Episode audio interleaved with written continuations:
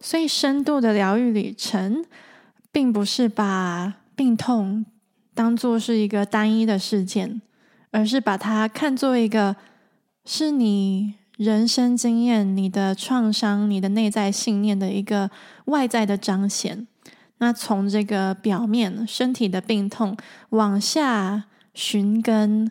回到你的情绪，回到你的信念，回到你的创伤，找到那个创伤的根源，然后跟那个伤口对话，跟那个伤口整合、拥抱、理解它。这个对我来说是一个很比较合理的疗愈的方式。离开原本的世界，走上疗愈的道路，你一点都不孤单。只要持续的往前走。你就会找到属于你的部落。欢迎来到声音疗愈部落。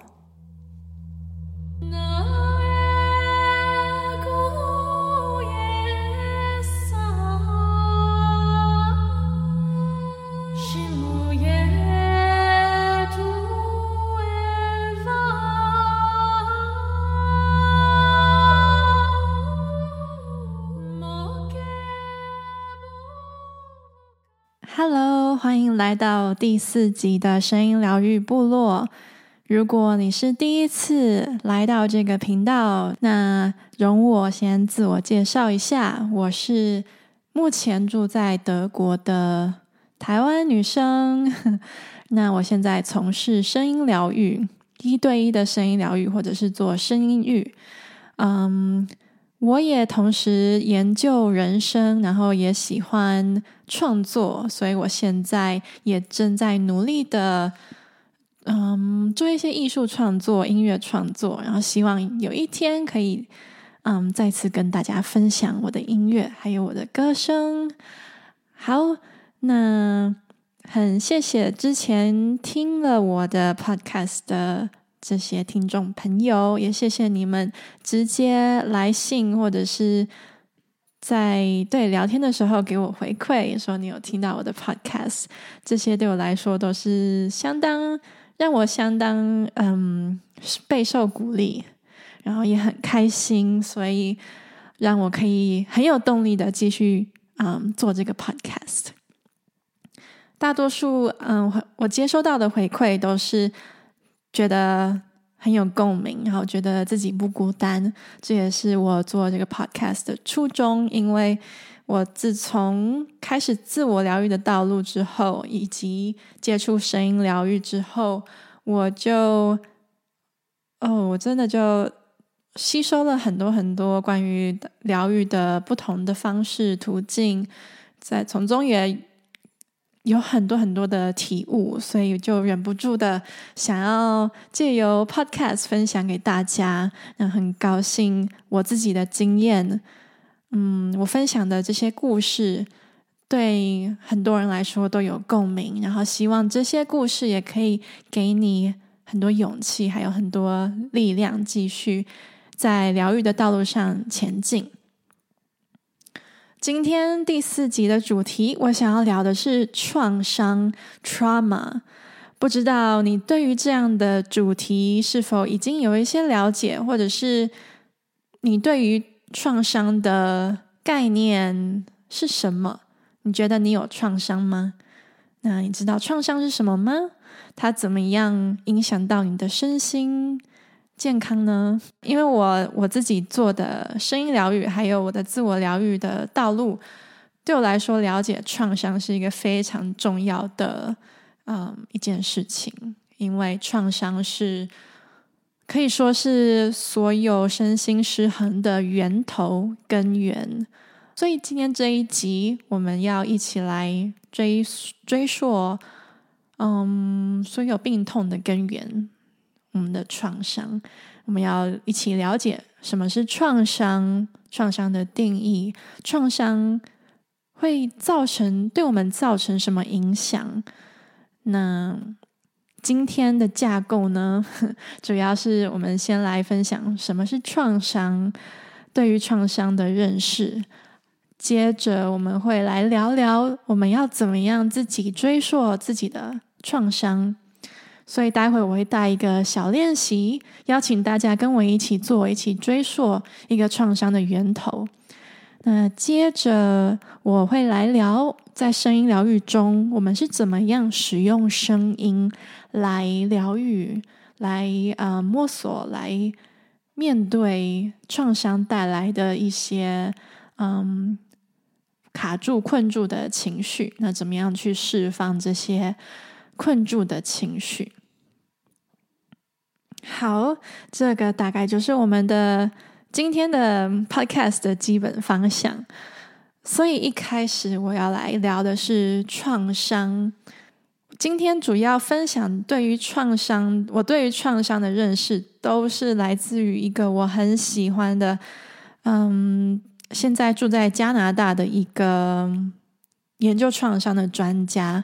他本身的背景是，我记得他的家庭是。来自匈牙利，但是因为嗯，二战的时候经过嗯，对，二战的时候受到压迫，所以嗯，来到了加拿大，逃离到了加拿大。那这个人呢，我之前应该也已经已经提过很多次了，他叫做 Gabor Mate，所以 G A B O R M A T E，Gabor Mate。他是我真的很喜欢，然后也很有共鸣的一个研究创伤的专家。嗯，他本身原本是一个家庭医生，但是后来在跟病人相处嗯的过程，他发现单纯这些针对这些疾病，然后给他们药吃是没有用的。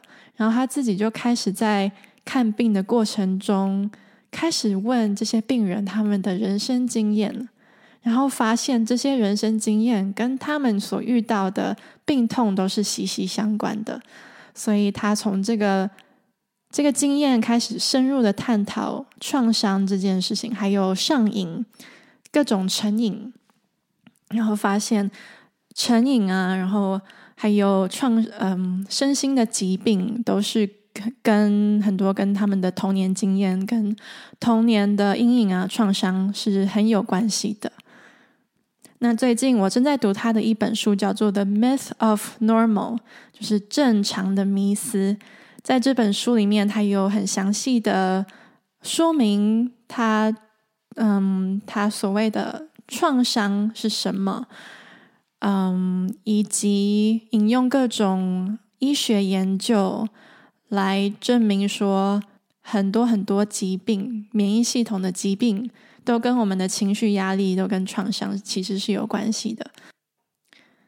虽然我还没有读完这本书，可是他在开头就已经说，在这个社社会中，很多我们觉得是所谓的正常，其实都是不自然、不正常的事情。这些所谓的正常啊，迫使我们离开了自己的本质，压迫了。嗯，自己的最原始的一些对自然的本质渴望，那这些压迫、这些框架，就造成了我们现代人许多许多的压力、许多的文明病、许多的成瘾。所以这本书《正常的迷迷思》，不知道有没有中文的译本。可是如果嗯你有机会，然后有兴趣的话，很欢迎你们去。嗯，接触他的关于创伤的概念、观点。好，那今天你也可以听到我分享一些关于呃，从他的角度怎么看创伤。所以，什么是创伤呢？你觉得你有创伤吗？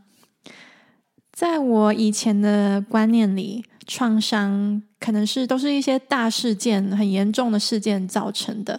可能是如果有受到家暴、受到身体的暴力侵犯，或是心理的暴力还有侵犯，那就会造成一些很大的心理阴影，就会有创伤，就会有 PTSD 这种这类的创伤。嗯，可是，在 Gabor Mate 的观点中，有两种创伤，一种就是这种大事件的创伤，因为对，可能经过战争，或者是经过很严重的暴力事件产生的创伤。那另外一种创伤是几乎每一个人都有的，就是嗯比较微小，但是一样严重的，呃，一样严重的一些情境，造成我们的内在出现了一些伤口。那这样的伤口使我们失去许多内在的连接。他说，创伤不是外在的事件，而是一个内在的发生。这个内在的发生，就是我们跟我们的本质失去的连接，也就是这个事件造成我们的内在跟我们的某一些部分失去了连接。那这些事件不一定是很严重，或者是很很暴力、很。很大的事件，它有可能是你父母说的一句话，有可能是你最基本需要被爱的需求没有被满足，这样就会造成创伤。那很多很多创伤其实是来自我们的童年经验。为什么小时候的我们特别容易受到创伤呢？尤其是。我们还在妈妈的肚子里，或者是还是刚出生的小婴儿的时候，那时候我们的大脑理智还没有发展的很完全，还在慢慢的发展中。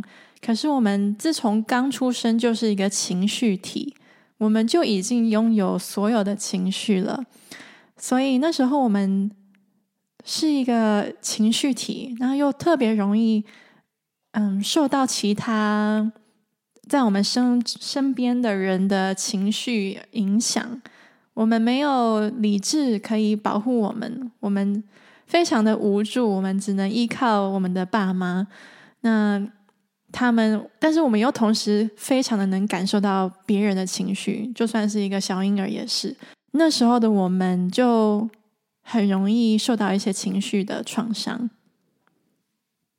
小时候的我们也很依赖我们的父母，我们很需要被爱，每个人都是有被爱的需求。那当我们需要在被爱以及做真实的自己做从中做一个选择时，我们通常都会选择被爱，而不是做自己。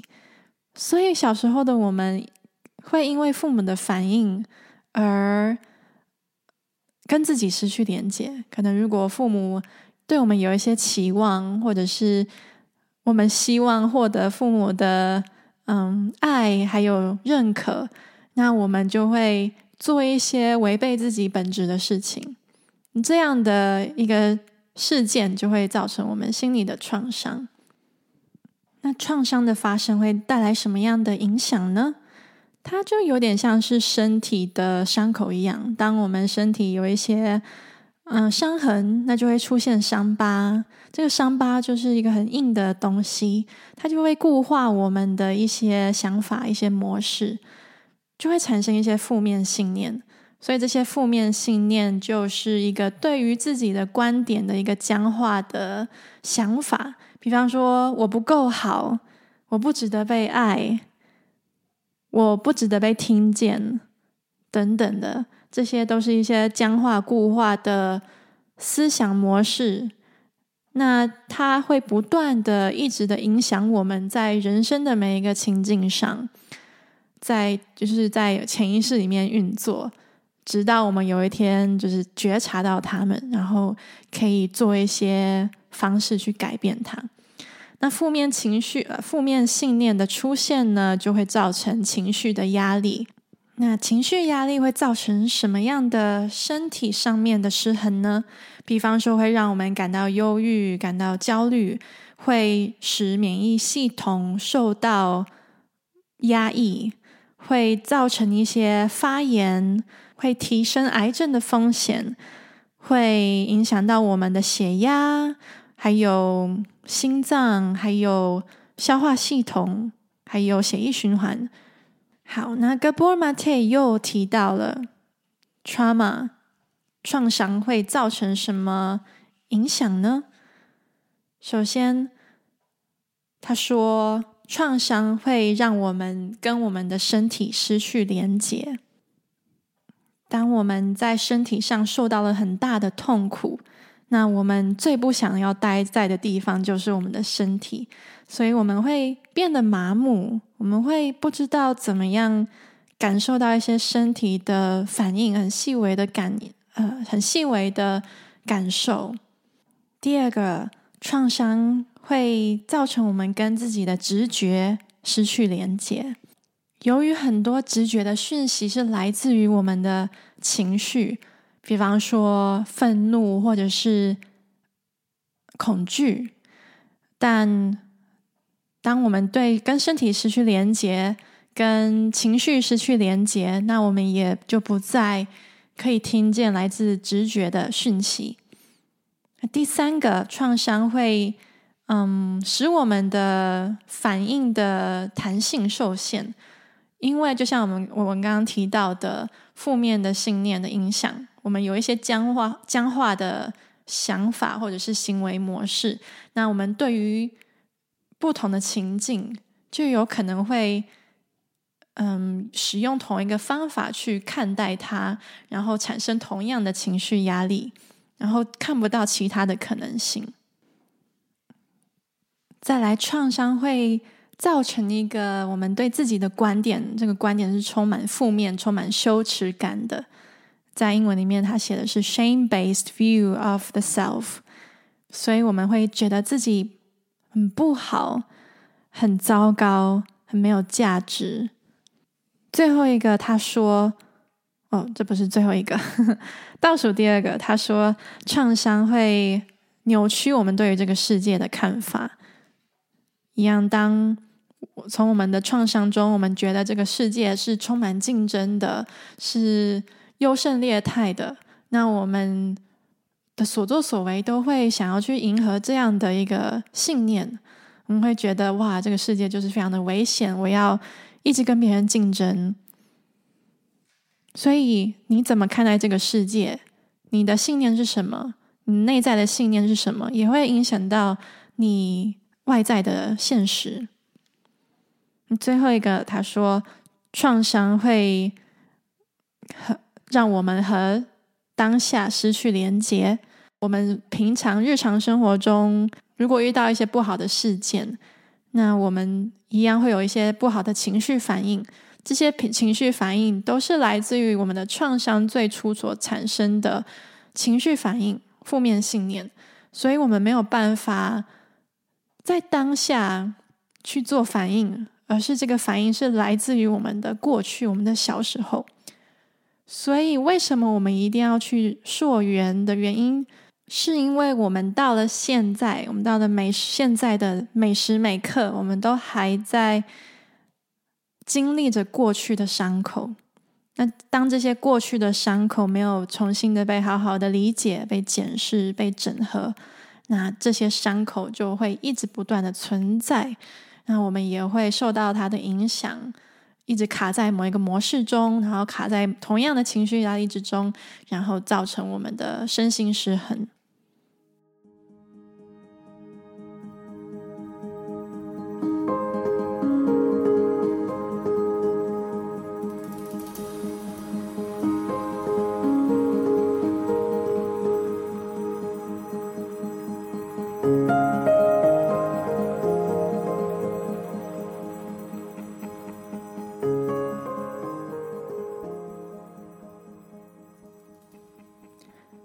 深度的疗愈旅程，并不是把病痛当做是一个单一的事件，而是把它看作一个是你人生经验、你的创伤、你的内在信念的一个外在的彰显。那从这个表面身体的病痛往下寻根。回到你的情绪，回到你的信念，回到你的创伤，找到那个创伤的根源，然后跟那个伤口对话，跟那个伤口整合、拥抱、理解它。这个对我来说是一个很比较合理的疗愈的方式，这也是我在我自己的一对一声音疗愈之中使用的途径。好，那我们现在就可以一起来做一个有趣的寻根的小练习。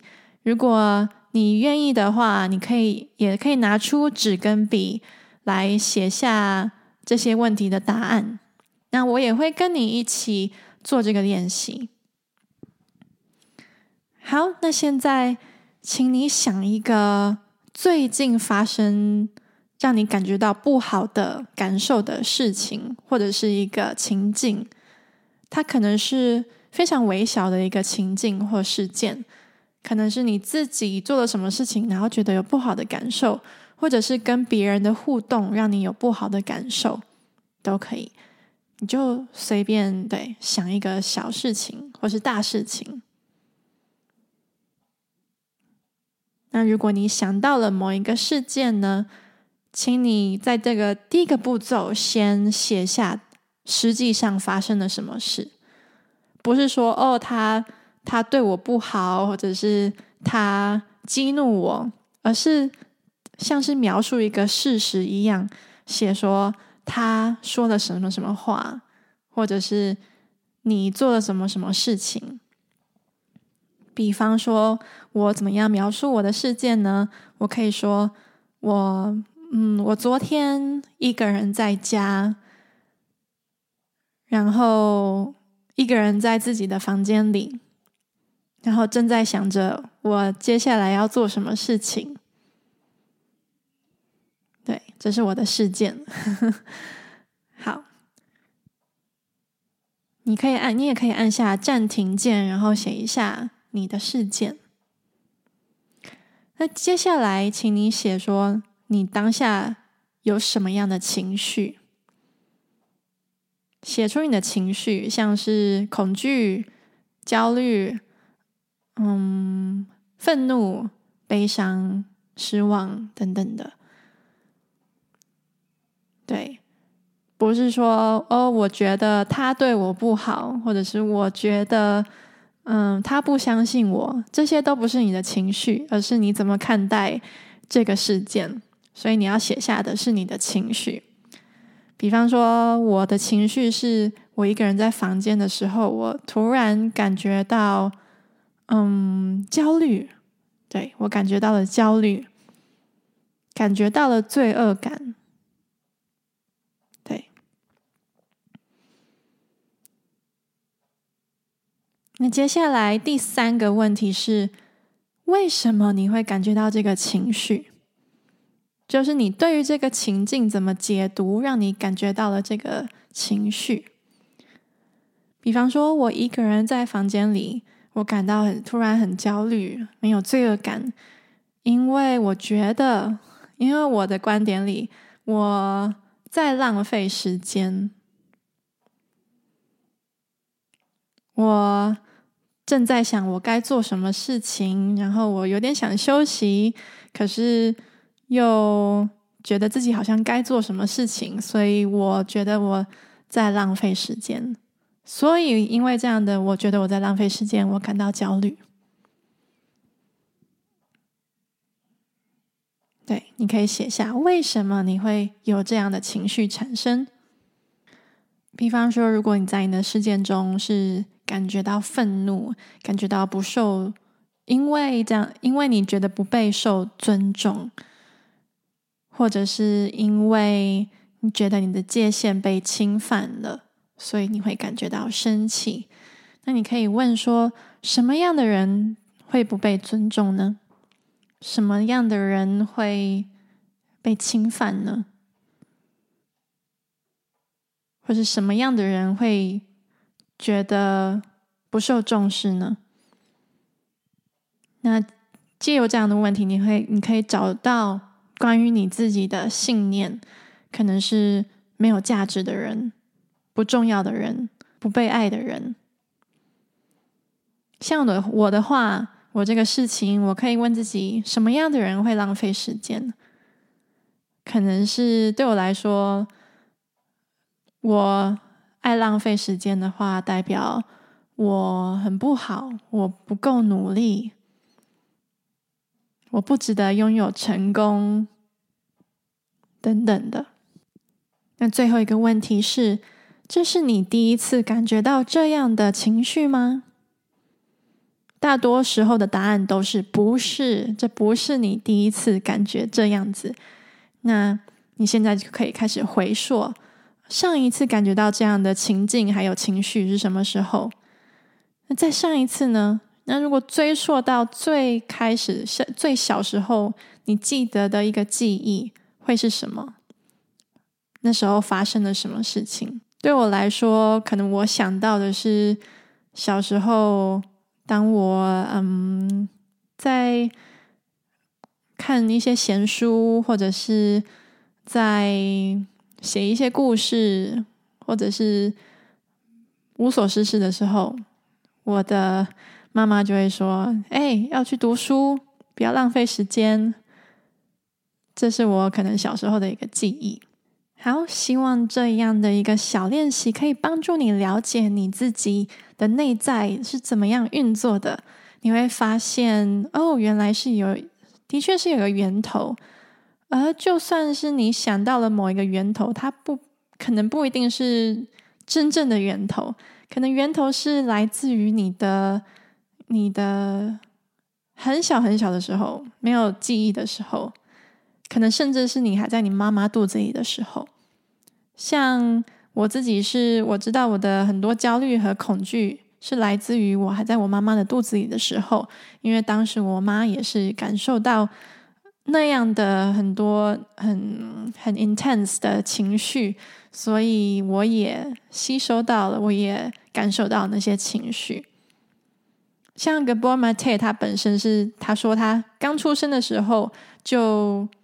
有经验到纳粹的压迫，他就说那样的经验，就算是他已经没有记忆了，可是他知道，因为小婴儿非常的容易受到四周的能量、情绪影响，所以在空气中弥漫的恐惧，他父母所经验到、经历到的恐惧，嗯，都深深的影响着他。然后他在小婴儿的时候就。常常大哭。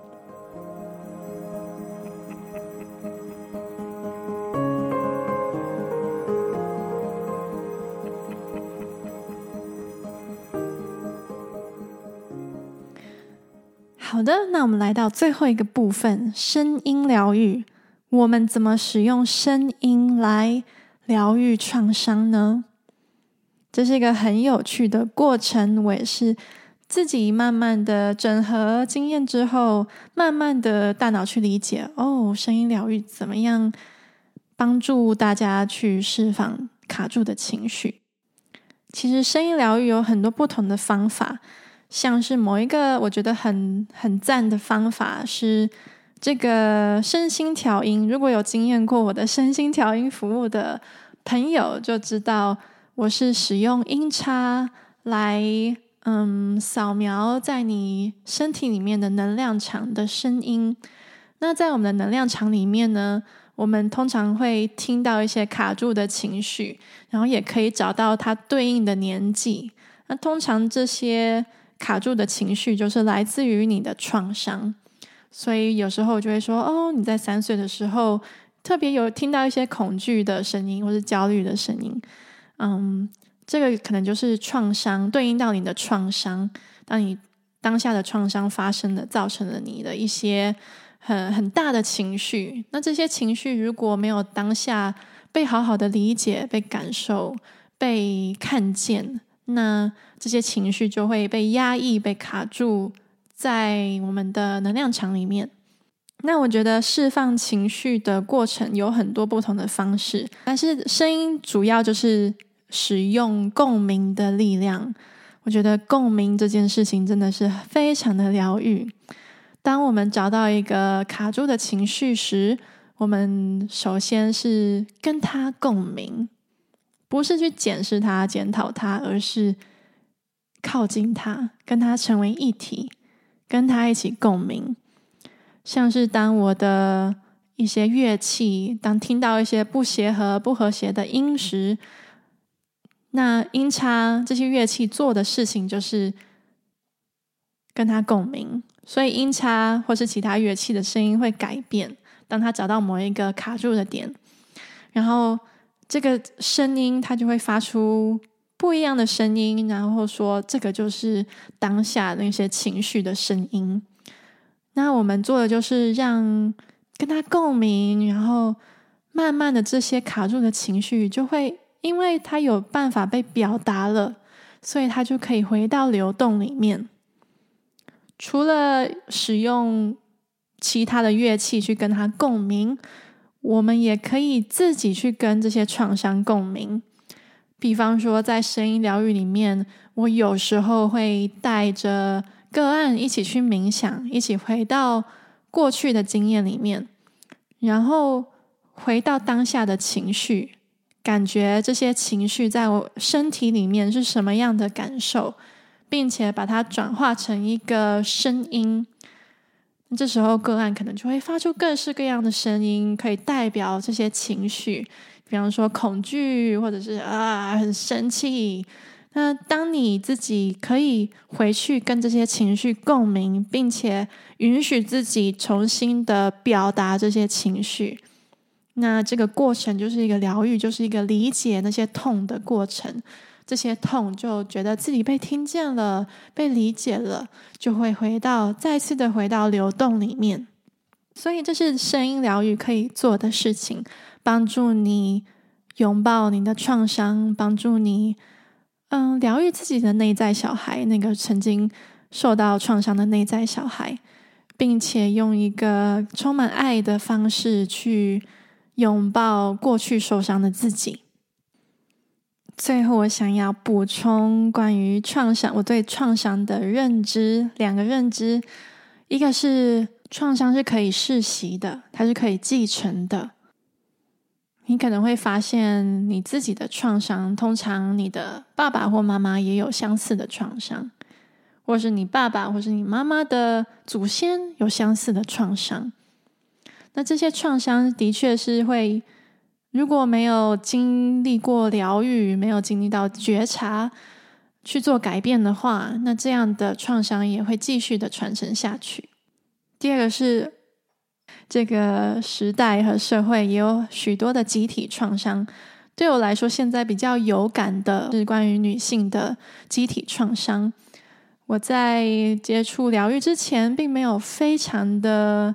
对于这个主题非常的有感，但是自从我更回到自己的身体之后，我发现很多女性的集体世代创伤是直接影响我们的身体的，直接影响我们怎么看待自己的身体，怎么样，嗯，我们的所有的行为举动，我们怎么呼吸，这些都是跟女性的集体创伤是。有关系的，比方说，在我自己过去跟个案的疗愈中，我发现对于台湾人比较比较我我比较常看见的是男尊女卑的观念，怎么样造成了我们的创伤？关于女性身上的创伤，这个我自己也是很有感的。所以，当我们认知到这些创伤，而也知道这并不是我们本质的一部分，也知道这不是外在的事件，而是我们内在跟自己的某部分失去连接。那这给我们很多力量，因为我们有办法重新建立这些连接。透过疗愈，透过觉察，透过你喜欢的各种不同方式，我们可以慢慢的重新跟自己的身体连接。跟直觉连接，进而成为一个更健康、身心健全、嗯，更闪闪发亮的一个灵魂。所以，希望今天分享的关于创伤的主题对你来说有帮助。如果嗯，我讲的一些部分，你觉得有一些不同的看法或是意见，或者是你想要分享任何的感想。欢迎你们随时写信告诉我，或者是透过不同的方式跟我联系。我在 Instagram 上，或者是在脸书上，或者是电子报上，都可以直接跟我互动。好的，那就期待我们下一集见喽，拜拜。